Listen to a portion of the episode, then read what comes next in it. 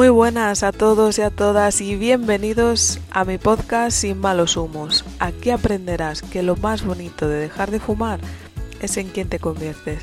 Me llamo Isabel La Unión y juntos aprenderemos a entrenar la mente para decirle al tabaco Sayonara, baby. Muy buenas a todos, a todas, ¿cómo estáis? ¿Cómo sentís? Yo estoy aquí tratando por tercera vez de grabar el segundo episodio y es que están en obras en la casa de al lado y bueno, os pido disculpas si, si se escucha algún ruido porque me, es que me es inevitable. ¿Y cómo me siento? Me siento muy muy bien. La verdad es que estoy muy feliz de, la acogida que, que, le habéis dado al primer episodio del podcast.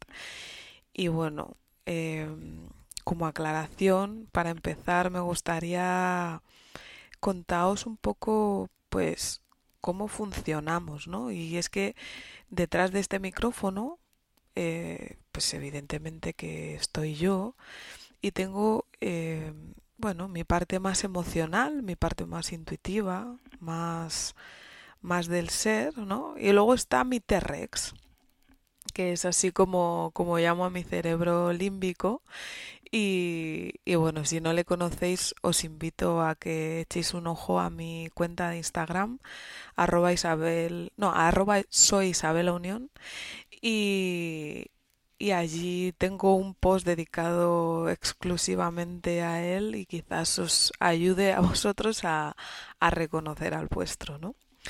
Y os lo presento porque hoy eh, se viene un tema bastante profundo, bastante delicado y, y, a mí me toca mi, mi patatita, ¿no? Entonces cuando, cuando mi T-Rex se da cuenta de que eh, voy a mm, tratar un, tema de, tremenda profundidad, lo que hace es, para, para protegerme, eh, o bien me viene a la mente una canción mega súper empoderadora que hace que la profundidad se vaya suavizando, o bien lo otro que hace es inventarse metáforas o asociaciones graciosas, ¿no?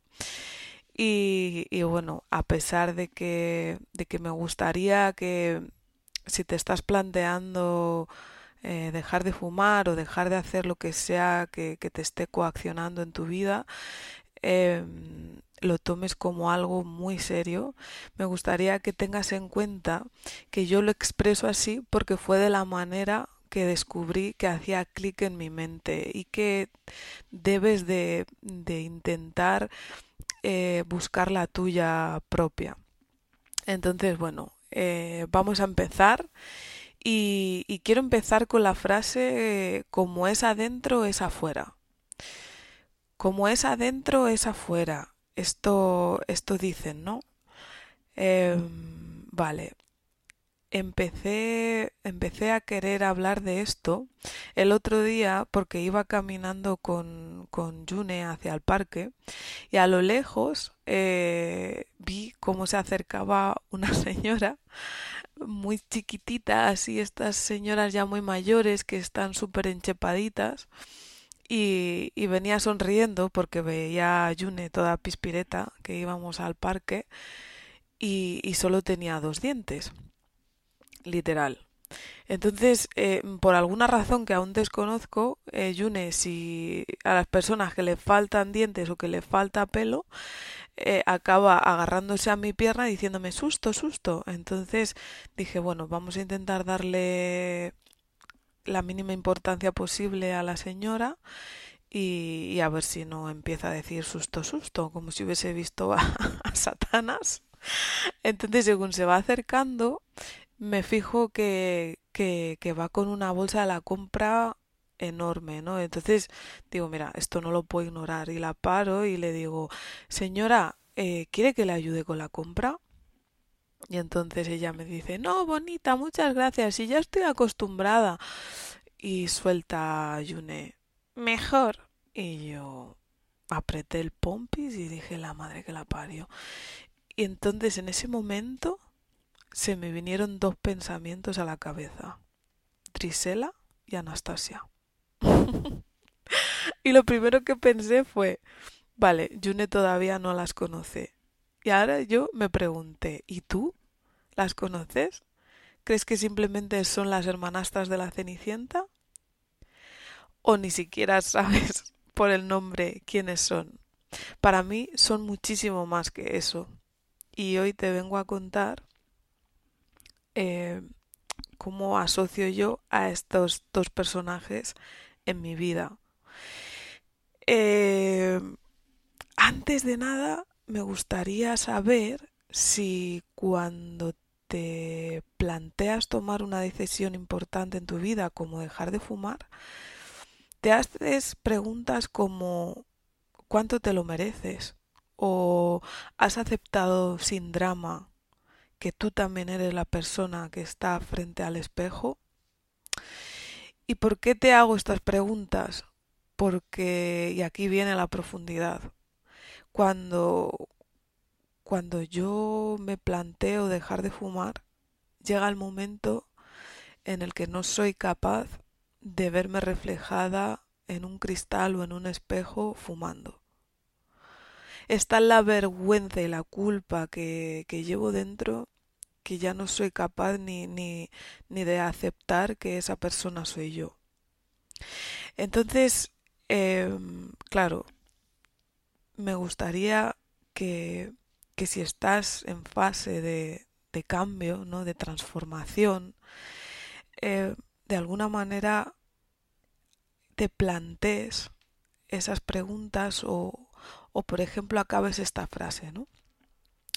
Yo cuando fumo me siento y, digo cuando fumo o cuando como o cuando bebo o cuando no sé, me veo reflejada en el espejo, recuerdo mi pasado o lo que sea.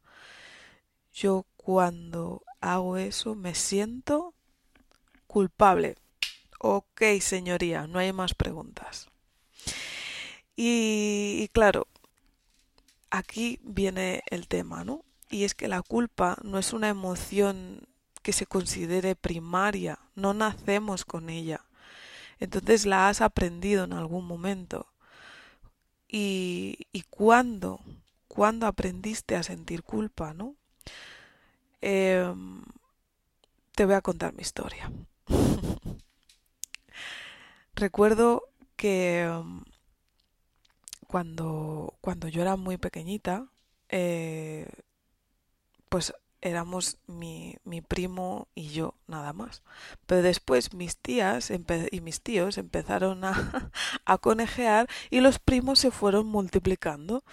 Entonces, en, una de estas multiplicaciones eh, venía mi hermana pequeña, ¿no? Y, y bueno, yo me acuerdo vivir aquello como si fuese bueno, como si me fuesen a quitar el trono. Era como, no, por favor, o sea, ¿por qué vais a tener otro bebé? Entonces en mi casa siempre había trasiego de, de bebés, de caquitas, de bu, bu, bu, babas y todas estas historias que yo rechazaba completamente. Y, bueno, una de las veces que se juntaron, ¿no? Eh, en este baby boom que tuvieron todas las hermanas a la vez, escucho. ¿A quién quieres tú más? ¿A quién quieres tú más? ¿Eh?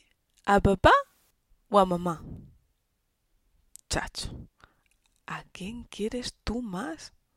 Es que, es que yo dije, pero ¿hay que querer a uno más que al otro? ¿Pero esto cómo es? ¿Pero cómo no me han avisado? Dios mío de mi vida, si es que elija lo que elija, ¿va a hacer daño al otro? ¿A quién quieres tú más, Dios mío? Que no me preguntan nunca, nunca, nunca que no me pregunten esto. ¡Qué horror! Pero bueno, como ella siempre fue una persona muy eficiente, decidí observar a papá y a mamá por si acaso algún día me tocaba decidir. A lo que un día me dijo mi madre, venga, que vamos a dar una vuelta. Y yo dije, ah, estupendo, vamos a dar una vuelta. Y, y, nada, íbamos buscando un vestidito para la bebé, por supuesto, como no iba a ser de otra manera. Entonces yo, tratando de volver a ocupar mi trono, le dije a mi mamá, eh, mami, ¿me compras un huevo kinder? A lo que ella contestó, "Mm, bueno hija, ya veremos. Chacho, ya veremos. Esta es buena. Yo recuerdo pensar, claro, veremos seguro, pero ¿qué respuesta es eso? Bueno, continuamos y al ratito, viendo que no había mucho miramiento de, entrar a la pastelería, le vuelvo a decir, "Mm, mamá, mm, mi huevo kinder. Ya veremos, hija, ya veremos. Chacho. Y ya me enfadé y le dije, mira, mamá, ya veremos no es nada. en plan, no me vaciles. Entonces eh, mi madre se echó a reír y me dijo, venga, no seas pesada, ya veremos si lo compramos o no lo compramos. Entonces, eh, en, en todo ese camino, ¿qué creéis que recordó mi mente? Mami, ¿sabes que yo te quiero más que a papá? oh, yeah. Aún puedo sentir cómo nuestros egos bailaban juntos el uno con el otro. Total, que cuando llegamos a casa y mientras saboreaba mi huevo kinder, mi menos querido en ese momento padre salía de la ducha. Y ahí entendí que la culpa era como los pelos del pubis. Nacías sin ella, pero después te iba saliendo. Así que, nada, poco a poco eh, fui, bueno, cambiando el giro del significado de la culpa según tenía vivencias. Recuerdo en la carrera pensar, digo, mira, digo, esto es como un virus, ¿no? Que si formateas el usuario, pues nunca volverá a atacarte. Ay, Lucilla, ya recordáis mi época ahí adolescente y mi manía con meter todo debajo de la alfombra, ¿no? Así que bueno, finalmente decidí quedarme con la versión de, de que la culpa es una de las hermanas de, de la Cenicienta, ¿no? Y es aquella primera que llega con su cara de acelga y le insulta, le pone el castigo de sentirse una ladrona y, y, y aquella se siente fatal, ¿no? Porque cuando sentimos culpa somos los jueces más severos. Hacemos un juicio moral, dictaminamos sentencia. No sabemos si el error lo estamos cometiendo ahora o lo vamos a cometer mañana o ya lo hemos cometido, nos da igual, porque igualmente nos castigamos, sin filtro, como aquella fea asquerosa que llama a la otra hermana para que la humille sin piedad, porque la pelirroja para mí es aún peor, es que me enerva la sangre, no sé si podéis escucharme. Aquella es la vergüenza, la que te deja desnuda. Es la más devastadora, hace que centres tu atención únicamente en ti y te humilles sin piedad y te encierres y la encierra, de hecho, en la película. Incluso hace que te escondas para continuar haciendo aquello con lo que te estás castigando. Y todo eso lo haces para alejarte de una situación que sea real o no, para ti es estresante. Y así entras en bucle porque sientes más y más culpa. Así que ¿cómo iba yo a amarme si no era capaz de mirarme al espejo básicamente porque resumía toda mi vida injustamente en yo soy fumadora. ¿Y qué hacía después? Pues muy simple, volví a castigarme con un cigarro. Así que amigo, amiga, todos tenemos sombras y llegará el día en que te armes de valor te mires al espejo y reconozcas que lo que sientes realmente es que no mereces dejarlo, no mereces dar un poco más, no mereces dar un paso más. Lo cual trae malas y buenas noticias. Lo malo, pues que la sombra, cuanto más quieres destruirla, más la agrandas. Lo bueno, pues que ya eres consciente de ello y ese es el primer paso para la libertad. Porque la sombra solo se va cuando tú la iluminas, ¿no? Cuando hay luz, o lo que es lo mismo, cuando hay amor propio. Así que, ¿recuerdas las preguntas del principio? Voy a ayudarte a responderlas. Yo merezco amarme, sin condiciones, sin límites, sin cargar con expectativas que no me pertenecen. Yo merezco abrazarme, perdonarme, dejar de, juzgarme, dejar de atormentarme. Y es que recuerdo mirarme al espejo y sentir como cada lágrima que caía por mi mejilla era un 1% agua y un 99% culpa. Pero bueno, también recuerdo que me duró poco, me fui a comprar una Epilady. Veis aquí el Terres como rápidamente cambia. Y, y plantearme quién era Cenicienta. Así que vamos a ver quién es Cenicienta en esta historia y cómo te va a ayudar a arrancar con éxito el cambio que tú quieres para ti. ¿Y qué crees que hizo Cenicienta? ¿Qué hizo? Se responsabilizó. Ella fue 100% responsable de lo que le estaba ocurriendo. ¿Tú crees que ella se quedó, se quedó mirando al espejo a ver qué tanto por ciento de sus lágrimas era agua? No. Ella hizo que sus normas dependieran exclusivamente de ella. Y vaya que si se fue de fiesta, lo dio absolutamente todo y aprendió que cuando llega la culpa o la vergüenza, vienen para mostrarle algo que no está aceptando. Algo que no va bien, algo que le dice que está cometiendo algún error. ¿Y para qué le sirve? Pues para tomar la decisión de cambiar o eliminar de su vida eso que lleva tanto tiempo esclavizándola. Y quizás ahora te preguntes, eh, ¿me quieres decir que me depile y me vaya de fiesta? No, no exactamente. Bueno, hazlo si quieres. Pero lo que trato de decirte es que al otro lado del espejo, en ese donde estás respirando, se encuentra la libertad. Pero para verla, primero tienes que abrir los ojos y aceptar. Así que, amigo, amiga, que nunca muera en ti aquello que te da la vida. Necesito que sepas que fumar no o bueno, cualquier cosa que estés haciendo no define quién eres. Define que estás reaccionando a cómo te sientes. Eso sí. Y eso se puede cambiar. Solo es una parte de ti que te da seguridad porque es lo conocido hasta este momento. La buena noticia es que te puedes perdonar y salir del bucle.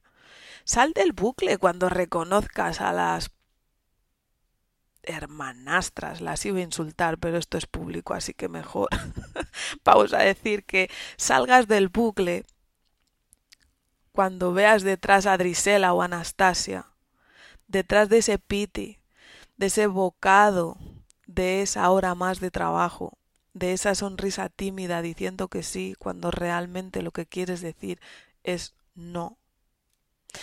Es momento de que te pongas la peluca rubia, te subas a la calabaza y tomes la responsabilidad de las riendas de tu vida. Aunque por el camino pierdas un zapato. ¿Qué más da? Y en este momento quizás te preguntes, vale Isa, pero ¿cómo sé que estoy en el camino? ¿Cómo sé que estoy preparado o preparada y estoy aceptando y amando al fumador o lo que esté haciendo quien está frente al espejo. Bueno, lo que yo le suelo decir a mis clientes es que todo empieza cuando tú te preguntas, ¿y si? ¿Y si hiciese esto? ¿Y si hiciese esto otro? ¿Y si funciona? Porque en ese momento ya te estás visualizando con el deseo cumplido. En ese momento ya sabes que el deseo se puede cumplir, lo único que hace falta es intención y acción. Y por supuesto desapegarte del resultado, porque como te digo en mi intro, lo más bonito de todo el proceso es en quién te conviertes. Así que antes de, de ir a la reflexión final, me gustaría también hacer mm, un inciso porque hay veces que a pesar de lo que te dicen, de lo que lees, de lo que escuchas, No eres capaz de visualizarte libre ni de ilusionarte por ello. Y como también lo viví en otro episodio de mi vida, con otro contexto, me gustaría que sepas que en ese punto, por favor, pidas ayuda a profesionales médicos, porque estarán encantados de escucharte para que salgas del pozo en el que crees que ahora no hay salida. Y esto también es importante. Así que bueno, vamos terminando y os cuento qué fue lo que le dijo la señora desdentada a, a Yune, ¿no? Eh, y lo que le dijo fue, ¡ay, qué simpática y qué sinvergüenza eres! A lo cual Yune pues se lo pasó por el forro del mismísimo pubis. ¿Por qué? Porque ella ni conoce a Drisela ni la está esperando. Así que esto me hizo sonreír y recordar que justamente es eso lo que sientes cuando eliminas los juicios. Te miras al espejo y consigues ver tu esencia en consonancia con tus hábitos, sea cual sea ahora el resultado, porque déjame que te diga que eres más lo que buscas que lo que dejas atrás. Así que si como es adentro, es afuera, empieza por mirarte con amor. Empieza por aceptar y amar a ese yo fumador, a esa yo fumadora. Busca la paz contigo mismo, contigo misma y dedícate una sonrisa. Si has llegado hasta aquí, millones de gracias. Recuerda que si otros fuimos capaces, tú también. Y ahora es tu turno. Como siempre, te invito a que vayas hacia un espejo y si vas caminando, caminando o en transporte público, bloquea el teléfono y te miras. No creerás que eres la única persona que conoce ese truqui del almendruqui. y, y mírate y me dices, ¿qué ves cuando miras tu reflejo? ¿Quién eres cuando nadie te mira? ¿Amas a tu yo de hasta ahora? Y lo más importante, ¿quién serías si dejaras atrás ese yo soy y la coletilla que te estés poniendo? Eres 100% responsable de tu vida y eres 100% responsable porque tienes la capacidad de responder ante el problema que te está machacando la cabeza. Si tienes duda de quién eres, pide a alguien que te ame, que te defina. Quizás te sorprenda. Yo confío en ti al 100%. Recuerda que juntos somos uno y nada a la vez, y que ya eres suficiente. Un abrazo.